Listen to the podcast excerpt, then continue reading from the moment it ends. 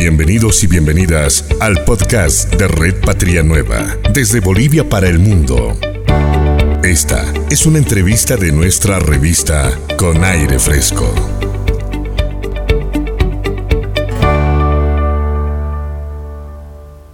Estamos en contacto directo con el viceministro de Autonomías, Álvaro Ruiz, a quien agradecemos por estos minutos que nos va a brindar y dar a conocer lo que está sucediendo en la llegada de la marcha indígena proveniente del Beni a Santa Cruz. Viceministro Álvaro Ruiz, gracias por aceptar la invitación. Bienvenido a la Repatria Nueva.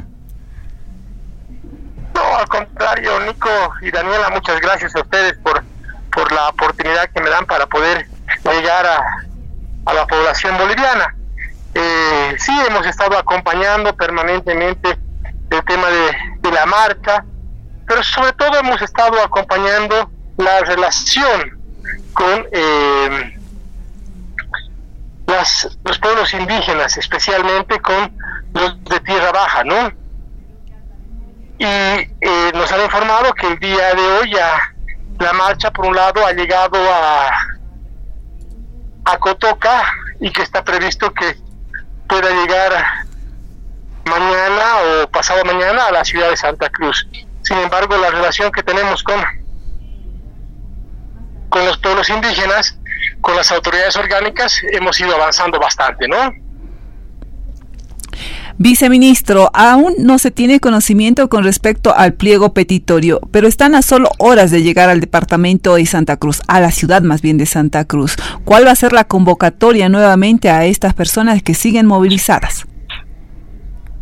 Bueno, lo habíamos manifestado en varias oportunidades que es, una medida de protesta que la respetamos pero que el día viernes se ha aclarado, ¿no? El día viernes, en el discurso del gobernador de, Santa Cruz, ellos han dicho que han estado apoyando esta marcha desde el primer día, lo que demuestra claramente que es una marcha más con una movilización política que un tinte de reivindicación, ¿no? Lo, lo habíamos manifestado durante la marcha, que bueno, ellos son más de 30 días que han marchado y hasta el día de hoy no tenemos pliego, pero sin embargo han hecho llegar una nota de solicitud de reunión, ¿no? Entonces a, nuestro hermano presidente y a nuestro hermano David Choquehuanca, ¿no? Entonces lo, lo, lo que habíamos manifestado, mientras ellos marchaban, nosotros trabajábamos con los pueblos indígenas, mientras ellos eh, ellos marchaban, nosotros seguíamos estableciendo la agenda de desarrollo que han planteado los diferentes pueblos indígenas ¿no? de las tierras bajas. Y en ese sentido hemos desarrollado varias reuniones, no solamente con los indígenas de tierras bajas, sino también con los de tierras altas. Entonces, en ese sentido, ahora entendemos eh, que nos van a hacer llegar el pliego. Han invitado una reunión al, presidente y al vicepresidente.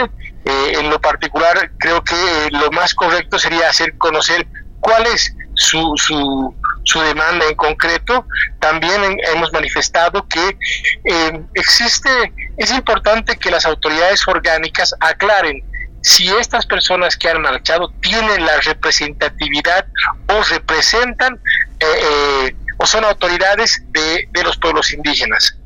Y así lo han manifestado los dirigentes de la CIDOC, de las diferentes regionales, que eh, los que han marchado son ex dirigentes y que hoy no tienen la representatividad. Sin embargo, el gobierno ha acompañado la marcha, ha respetado la marcha, como lo hemos dicho, eh, con medicamentos, con, con médicos, con eh, con eh, alimentos, no entonces se ha resguardado para que la marcha llegue tranquila, sin ningún problema, están ya en Cotoca, entiendo que eh, hoy día se quedarán ahí y mañana posiblemente lleguen, no, pero lo que habíamos manifestado desde un principio, ¿no? Al ser una marcha que no tiene un pliego petitorio, ser una marcha que en los últimos días eh, asambleístas de comunidades ciudadanas, de, de, de, Creemos, han salido a decir que le iban a padrinar y con el discurso del 24 de septiembre, donde el presidente donde el gobernador, perdón, de Santa Cruz ha manifestado que han apoyado esta marcha desde el primer día, ayudándolos en sus necesidades, ¿no? Entonces, es una marcha que tiene un tinte político. Y bueno, lamentamos que eh, esa, esa esa forma de protesta que tiene mucha, mucho simbolismo para el pueblo, para los pueblos indígenas, hoy haya sido utilizado políticamente, ¿no? Viceministro Álvaro Ruiz, eh, sin duda ha habido una clara muestra eh, de repudio a las declaraciones y por supuesto al agravio a nuestra huipala por parte del país. Eso solo puede ver plasmado en las redes sociales y en las diferentes movilizaciones que se están generando en nuestro país. Pero sin duda hay que entender y comprender el trasfondo político. En una primera instancia, Luis Fernando Camacho, al igual eh, que el señor Rómulo Calvo, refiriéndose a los indígenas del Oriente como suyos. Siempre en las, eh, declaraciones que brindan hablan de nuestros indígenas por un lado en segunda me llevan a una posición, luego de la denuncia que ha emitido el ministro de Justicia, viceministro, donde el 2020, cuando era candidato Luis Fernando Camacho, viceministro, planteaba reformar la constitución y en 10 años sentar una base para el federalismo. ¿Este será el trasfondo de esta movilización a la cual están respaldando, viceministro? Sin duda que es uno de los, de los temas por los cuales se está llevando adelante eh, la marcha. ¿No? A ver, creo que uno de los temas es eso, en algún momento como planteó el tema del federalismo, por otro lado, también creo que se debe al incumplimiento que tiene con sus compromisos como en campaña, que dijo que el 24 de septiembre iba a estar todo el pueblo cruceño vacunado y ha pasado el 24 el gobierno ha garantizado el 100% de las vacunas y no ha vacunado a todo el pueblo. Es más, él se comprometió, nuestro presidente se comprometió en comprar vacunas y cumplió. Camacho se comprometió en comprar vacunas, no cumplió ni una, se le dieron las vacunas para que vacune a todo el pueblo cruceño y no lo hizo. Ese es uno de los temas por cuales yo creo que Camacho ha tratado de distraer la atención de a su incapacidad de gestión distraerla con este tipo de actividades. Lo que decíamos, una es esta, es que también es la marcha, también es la acción, porque, mira, no puede haber semejante incoherencia ¿no? que, apoya y que respeta a los pueblos indígenas, ¿no? y el día del 24 de septiembre eh, no le da la palabra al presidente, a nuestro hermano vicepresidente y a nuestro y a, un claramente un representante de los indígenas como es el Choquehuanca. Entonces, es un doble discurso. Yo creo que eh, Camacho eh, solo se vende, él, él, muere por su boca, no él eh, va, va diciendo estas cosas como lo que hemos dicho de la marcha. Él el día, el día 24, en parte de su discurso, ha dicho claramente que él ha apoyado esta marcha desde el primer día. Y la información que tenemos es que algunos subgobernadores que están trabajando con él son los que han hecho un, acompañamiento a la marcha apoyándolos con una importante recursos psicológicos. Entonces, eh, en ese sentido, está claro para nosotros. Y claro, este tema de la UPALA, pensamos que lo habíamos eh, este tema pensamos que ya lo habíamos pero sin embargo, eh, nuevamente este accionar irracional, intolerante por parte de eh, un gobernador y parte de su equipo técnico que debería haber previsto todos estos temas, ¿no?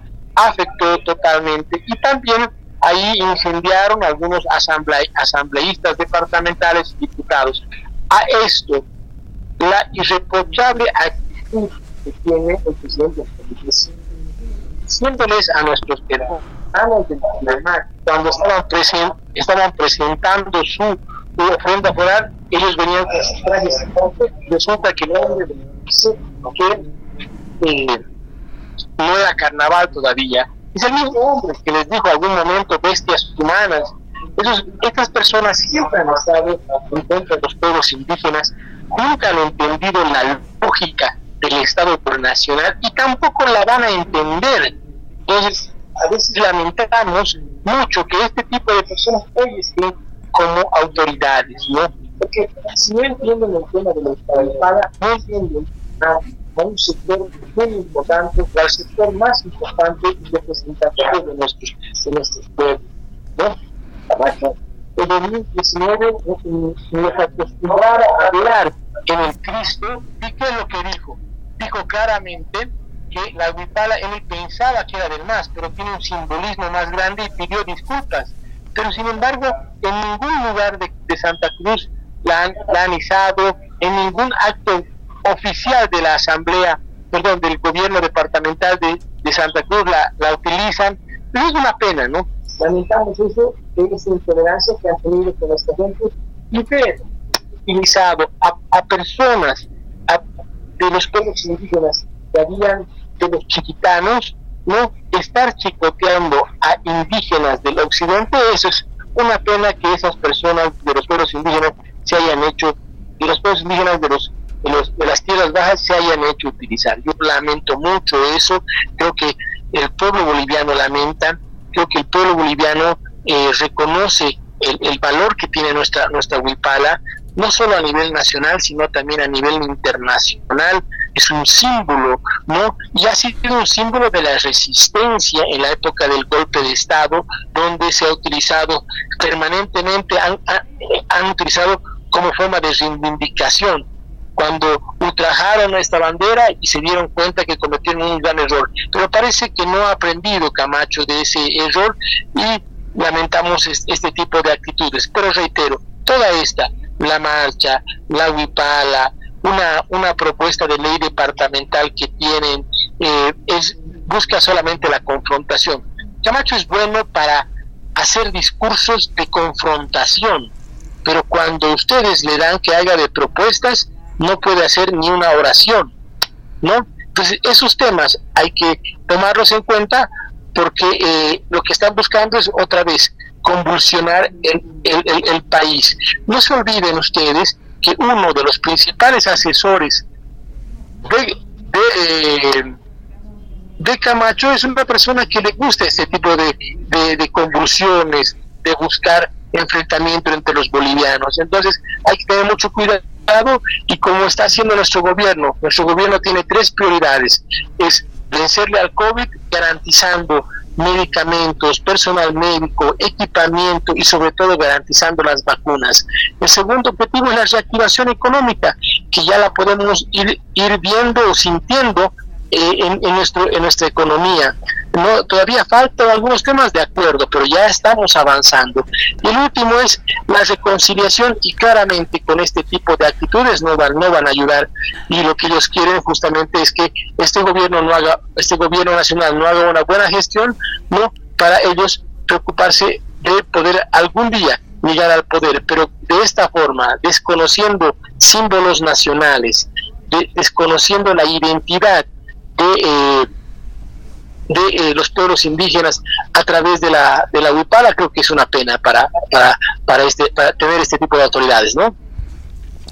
Viceministro, ya para concluir la entrevista, asumiendo que en las próximas horas llega esta marcha indígena que partió del departamento del Beni, eh, paralelamente se ha ido trabajando con dirigentes, por ejemplo, de la CIDOP. ¿Cómo está el avance de las mesas de trabajo y qué temáticas se han avanzado?